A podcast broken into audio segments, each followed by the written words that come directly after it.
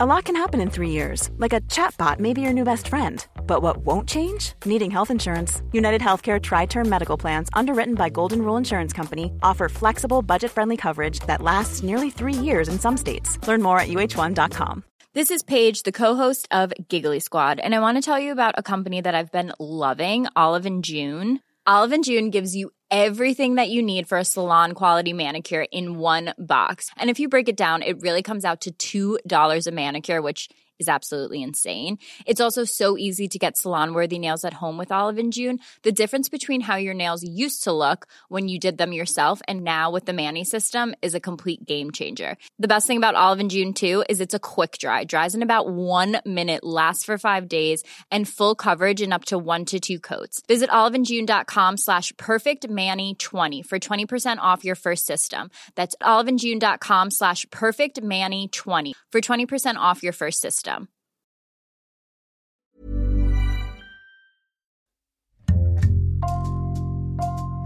Bonjour, c'est Jules Lavie pour Code Source, le podcast d'actualité du Parisien.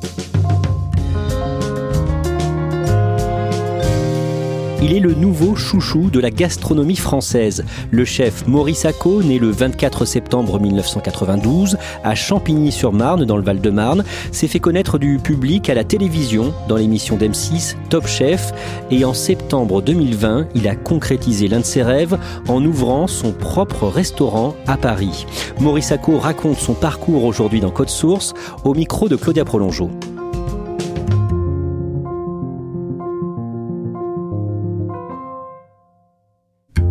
La devanture du restaurant est blanche et depuis la rue, une grande vitre décorée avec une sorte de mosaïque bleue et jaune, le même motif que ceux sur les manchettes de Maurice Sacco, permet de voir l'intérieur de la cuisine. Maury m'accueille tout sourire. Il a 28 ans et tient pour la première fois son propre restaurant. Donc là, on est dans la salle du restaurant. Donc, euh, comme on voit, elle est toute petite, ma salle de restaurant. Parce que c'est un tout petit restaurant. On fait une trentaine de couverts, en fait. euh, et euh, bon, bah là, en ce moment, on est un peu en veille. Donc, on a décroché tout ce qui est rideau et autres. On a des cartons partout. on a des petits vases avec les origamis qui sont de côté. On s'installe autour d'une table en bois sur des jolies chaises blanches. Sur sa carte, on trouve des plats aux influences japonaises et africaines, une alliance inattendue qui lui vient de son attrait pour le Japon et de ses parents, originaires du Mali. Eux, ils ont immigré bah, en deux fois. Mon père a immigré d'abord en 91, puis ma mère l'a rejoint par la suite.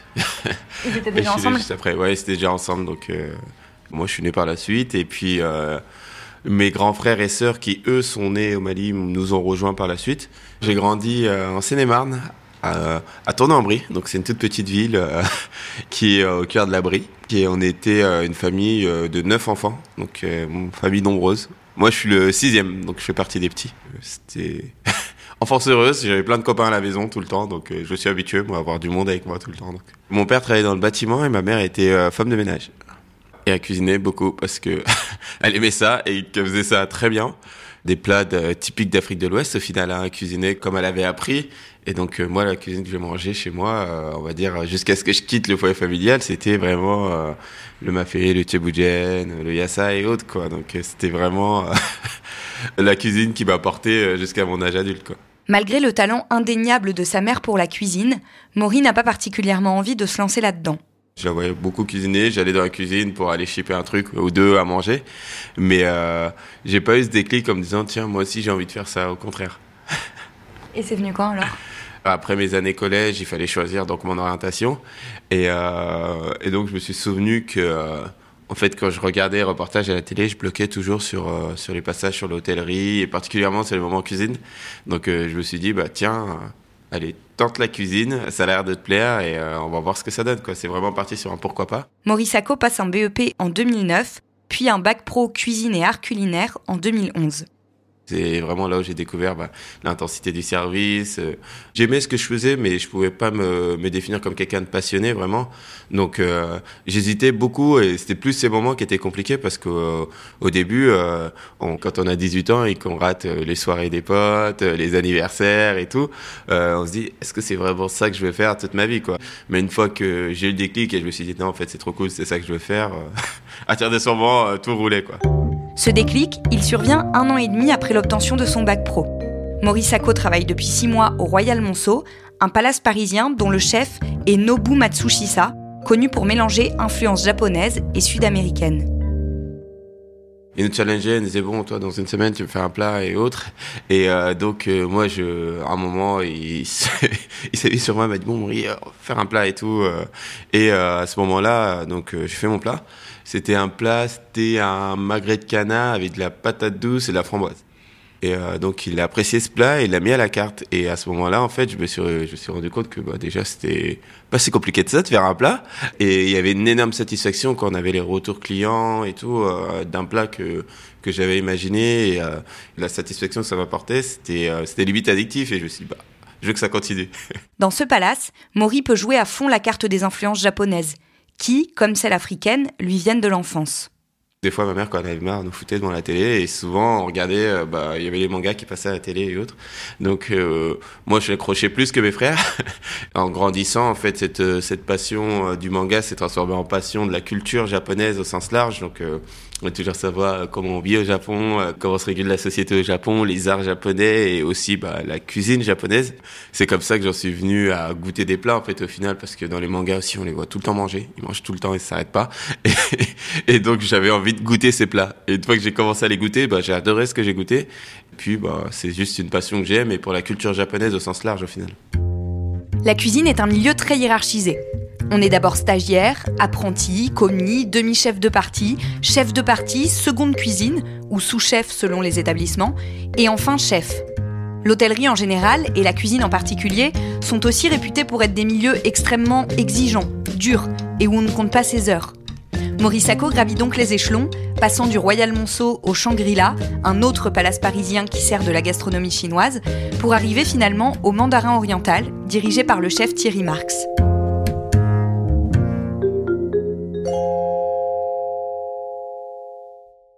J'ai fait deux ans de demi-chef à, à, chef de partie. Ensuite, j'ai fait deux ans et demi en tant que sous-chef. C'est deux expériences qui étaient très différentes, où j'ai pu apprendre en fait euh, vraiment à, tout et son contraire quoi, au final parce que euh, quand on est dans des tâches purement opérationnelles bon bah c'était vraiment moi je finissais ma formation de cuisinier donc euh, je commençais à vraiment euh, savoir où je me situais en tant que cuisinier. Et une fois que je suis passé sous chef c'était vraiment un autre spectre que j'avais développé. C'est vraiment celui côté managérial de comment je transmets comment je dirige une brigade. Et vraiment c'était beaucoup de choses à apprendre. Et je pense que apprendre le management avec Thierry Marx ça peut être qu'une chance au final.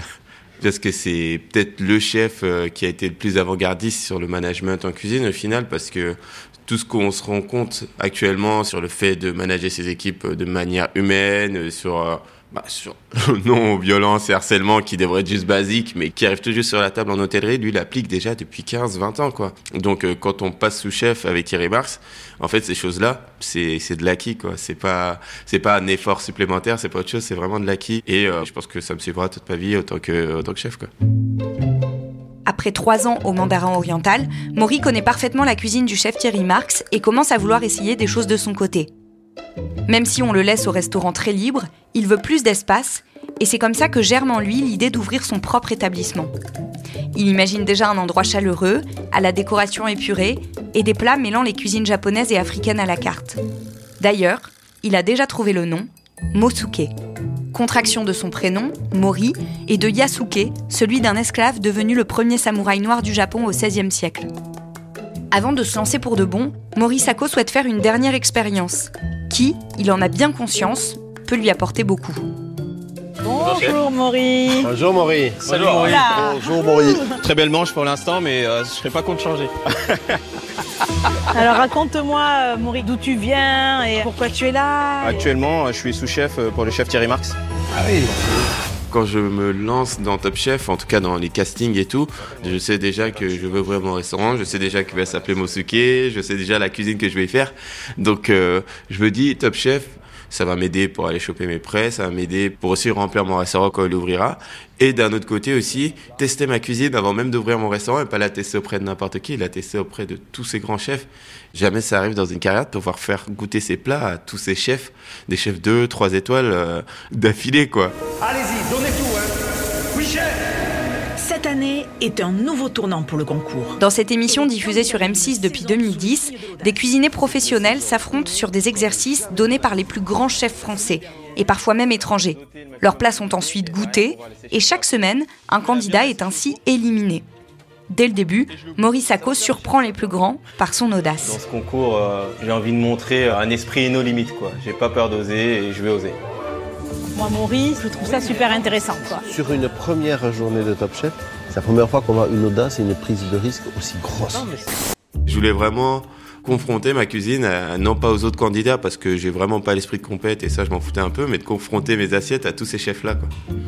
Ça aboutit à sortir des assiettes parfois qui sont un peu improbables, mais penser un plat qui soit bon et qui ait quelque chose de plus encore, ce supplément d'âme, euh, de sensibilité ou autre, ça c'est vraiment, c'est vraiment pour moi ce qui fait la différence entre un chef et un très grand chef. Et c'est ce que j'avais envie de développer, en tout cas d'immiscer dans Top Chef. Parfois, il y a des gros ratés. Je me souviens de Top Chef, je m'étais amusé à faire un fumé de poisson au chocolat blanc, mais c'était une horreur, c'est dégueulasse.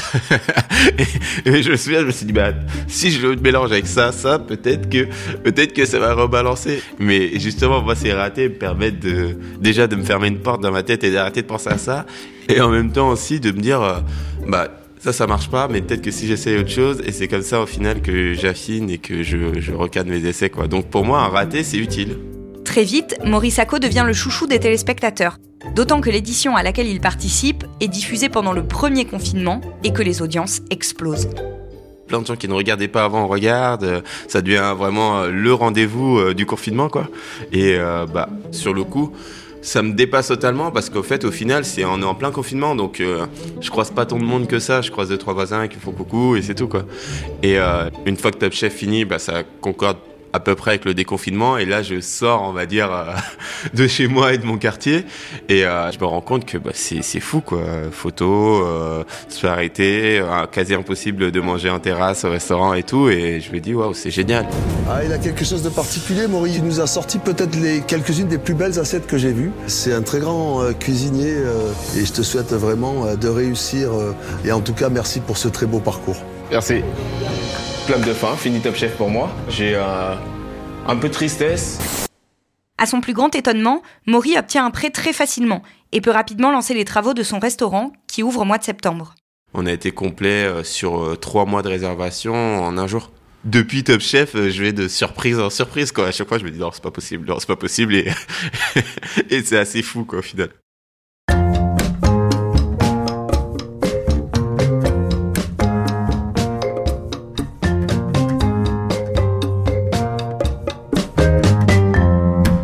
Il reste un objectif pour Maurice Sacco, celui que Mosuke décroche une étoile dans le célèbre guide Michelin. Une consécration pour un chef et l'occasion pour lui de prouver que la cuisine africaine a sa place au rayon gastronomie. Mais au bout de quelques semaines, son restaurant, comme tous les autres, est fermé à cause du coronavirus. On était encore en phase d'ouverture au bout d'un mois et demi, deux mois, et je sentais que l'équipe commençait à monter en puissance, que tout le monde commençait à prendre ses aises, tout le monde commençait à être euh, plus à l'aise, que ça soit service en salle, que ça soit moi dans ma cuisine, que ça soit les équipes avec moi. Je sentais que c'était beaucoup plus fluide. Et, euh, ça m'a un peu frustré cette, euh, cette fermeture parce que moi j'avais envie de continuer quoi. Au début on n'avait pas les aides parce qu'on n'avait pas de d'antécédents sur l'année précédente. Mais après j'étais pas plus inquiet que ça parce que euh, quand j'ai ouvert le restaurant j'avais euh, bah, dans un coin de ma tête en me disant bon bah la deuxième vague on entend quand même beaucoup parler donc euh, prépare quelque chose au cas où. Et du coup on avait préparé Mosugo donc euh, qu'on fait actuellement qui est l'offre à emporter. Et heureusement qu'on a bossé quoi. Financièrement ça va, nous on paye les prêts, on paye nos salaires, on paye. Mais c'est sûr que d'un point de vue purement professionnel et épanouissement on va dire c'est quand même frustrant quoi. Maurice Sacco ne le sait pas encore à ce moment-là. Mais les inspecteurs du guide Michelin sont bien passés chez lui, peu après l'ouverture, déjà au moins trois ou quatre fois. Il le découvre en janvier 2021, à son grand étonnement, quand il décroche une étoile. Une de mes plus grandes fiertés, c'est de se dire que ouais, voilà quoi. Je suis euh, le premier restaurant avec de l'Afrique qui est cette étoile au Michelin. C'est une belle fierté pour moi et c'est aussi, euh, je pense, un beau message envoyé pour euh, d'autres qui font eux une cuisine africaine ou qui ont des origines africaines et se disent bah, voilà, c'est possible. Il y a pas de, en gros, qu'il n'y a pas de frein, qu'il n'y a pas de souci pour aller chercher une étoile. Fin janvier, Maurice Sacco a également été désigné par le classement La Liste, qui recense les meilleurs restaurants gastronomiques mondiaux, comme l'un des cinq chefs les plus prometteurs au monde. Le plus dur pour moi, ça va pas être justement d'aller chercher toute cette récompense. Moi, pour moi, ça arrivait très vite. Donc pour moi, le vrai défi, ça va être de durer au final et de tenir, euh, euh, ce niveau d'engagement, ce niveau de rigueur. Euh. je m'attendais à me bagarrer plus pour aller chercher ça. Et tout arrive dès le début, donc la bagarre va être plutôt pour tout garder, quoi. Malgré tout, il reste à Maury un objectif, celui d'aller enfin en voyage au Japon. J'ai jamais mis les pieds. j'ai trop trop envie d'y aller. Je vais y aller euh, l'été dernier, mais le Covid en a décidé autrement. Euh, cet été, j'y crois pas trop, mais euh, j'ai super hâte d'y aller et surtout super hâte d'aller manger quoi. Je pense que je vais prendre au moins 4-5 kilos parce que j'ai hâte de manger, de visiter. Pour le grand curieux que je suis, j'adorerais découvrir toutes ces différentes manières de faire au Japon quoi. Est-ce que maintenant que vous êtes le chef, vous ratez plus les anniversaires, vous pouvez déléguer et y aller? Je les rate encore plus. je les rate encore plus maintenant que je suis chef parce que j'arrive encore moins à lâcher mon poste final. Quand on se dit ouais bon bah quand on est chef on peut seconder sans d'aller, bah moi c'est le contraire, j'arrive encore moins à lâcher le poste parce que je me dis bon bah le capitaine il doit rester dans le bateau donc euh, je reste à bord.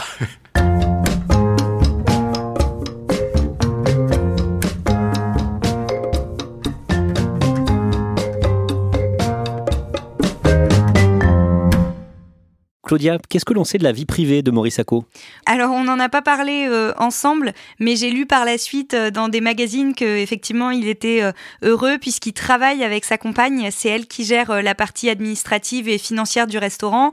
Elle l'a aidé à mettre ce projet-là sur pied, et c'est d'autant plus important que, comme comme il me le disait, Maury est assez peu disponible en fait pour ses proches. Il, il, rate les anniversaires, il n'est pas là aux soirées, et donc c'est c'est c'est pour lui super de pouvoir euh, travailler avec euh, sa compagne. Ça leur permet de se voir.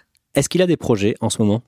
Oui, il s'est lancé euh, très récemment dans une émission de France 3 euh, qui s'appelle Cuisine ouverte, un chef sur la route. C'est une émission pour laquelle on est venu le chercher. On lui propose euh, d'aller cuisiner des plats dans plein de régions françaises en utilisant des ingrédients locaux, mais en les faisant à sa sauce. Donc c'est c'est assez original comme d'habitude. Ça, ça crée des plats assez originaux. Il y a eu de très bonnes audiences. Le petit bémol, c'est que Maury dit lui-même qu'il aurait jamais pu faire ça si on n'avait pas été confiné. Euh, puisque euh, comme son restaurant est fermé et qu'il a mis en place une euh, formule à emporter qui est beaucoup moins lourde évidemment que ce que propose d'habitude le restaurant, ça lui permet de s'éloigner quelques jours. Mais, mais voilà, si le restaurant rouvre, il pourra absolument pas se permettre de partir comme ça. donc pour le moment, une saison 2, on ne sait pas s'il y en aura une ou pas, mais j'ai senti quand même que ça lui plaisait et qu'il n'était pas prêt à lâcher si facilement. Merci Claudia Prolongeau. Cet épisode a été produit par Thibault Lambert, Marion Botorel et Raphaël Thomas. Réalisation Julien Moncouquiol. Code Source est le podcast d'actualité du Parisien, disponible chaque soir du lundi au vendredi. Pour ne rater aucun épisode, abonnez-vous sur Apple Podcast, Google Podcast ou encore Podcast Addict. N'hésitez pas à nous écrire code source at leparisien.fr. Et puis si vous aimez Code Source, dites-le nous en laissant des petites étoiles ou un commentaire sur votre appli préférée.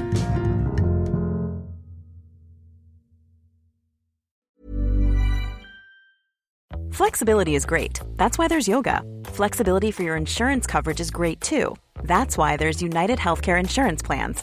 Underwritten by Golden Rule Insurance Company, United Healthcare Insurance Plans offer flexible, budget friendly coverage for medical, vision, dental, and more.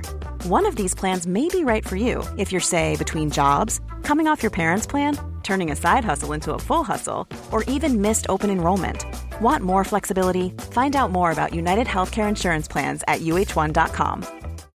Without the ones like you, who work tirelessly to keep things running, everything would suddenly stop. Hospitals, factories, schools, and power plants, they all depend on you. No matter the weather, emergency, or time of day, you're the ones who get it done. At Granger, we're here for you with professional grade industrial supplies.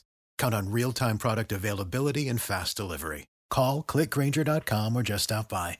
Granger for the ones who get it done.